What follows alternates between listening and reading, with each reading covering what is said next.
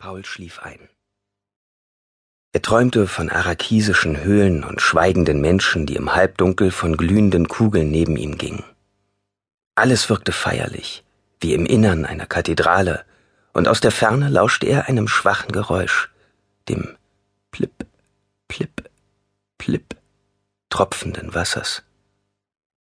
Paul wusste genau, dass es ein Traum war und dass er sich nach dem Erwachen wieder an ihn erinnern würde. Er erinnerte sich immer an Träume, die seine Zukunft voraussagten. Der Traum verblasste. Halb wach fand Paul sich in der Wärme seines Bettes wieder. Er dachte nach. Die Welt von Burkaladan, in der es für ihn keine gleichaltrige Gesellschaft gab, verdiente seine im Angesicht des Abschieds zutage tretende Schwermut nicht.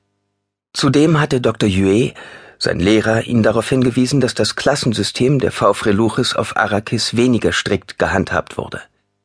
Der Planet war von Menschen bewohnt, die an den Rändern der Wüsten lebten, ohne dass sie von Kites oder Bashars herumkommandiert wurden. Das Sandvolk der Fremen, das sich bisher jeder Volkszählung durch das Imperium entzogen hatte. Arrakis, der Wüstenplanet. Die Verkrampfung seines Körpers fühlend beschloss Paul, eine der Geist-Körper-Lektionen auszuführen, die ihn seine Mutter gelehrt hatte. Drei schnelle Atemzüge entspannten ihn. Er sank hinein in das treibende Wissen, fixiert auf sein Bewusstsein und die aortale Ausdehnung. Den unscharfen Mechanismus des Geistes meidend, Bewusstsein erlangen aus eigenem Antrieb. Den Blutfluss steigernd und schnell fließend überlasteten Regionen zuführen unmöglich, allein durch Instinkte Nahrung, Sicherheit, Freiheit zu erhalten. Animalisches Bewusstsein dehnt sich nicht über gegebene Grenzen hinweg aus, noch tötet die Idee ihre Opfer. Das Tier zerstört und produziert nichts. Tierische Freuden bleiben empfindungsmäßig eintönig und vermeiden jegliche echte Wahrnehmung. Das Menschsein verlangt nach einer Hintertür, durch die man das Universum sehen kann. Das Bewusstsein ist deine Hintertür. Körperliche Integration ist nach dem Nervenblutfluss die tiefste Gewissheit zellarer Bedürfnisse. Alles, Zellen, Geschöpfe, sind unbeständig, streben nach innerer Permanenz.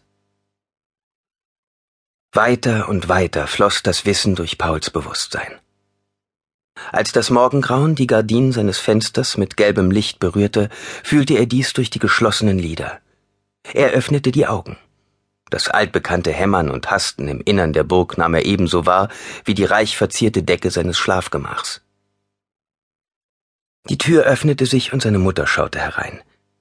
Ihr Haar wirkte wie umschattete Bronze, mit einem schwarzen Band, das die Krone hielt. Ihr ovales Gesicht war ohne jegliche Emotion, während ihre grünen Augen ihn mit einem feierlichen Blick musterten. Du bist wach? stellte sie fest. Hast du gut geschlafen? Ja. Paul musterte ihre hochgewachsene Gestalt und bemerkte an ihr Anzeichen von Spannung, als sie seine Kleider von den Bügeln nahm.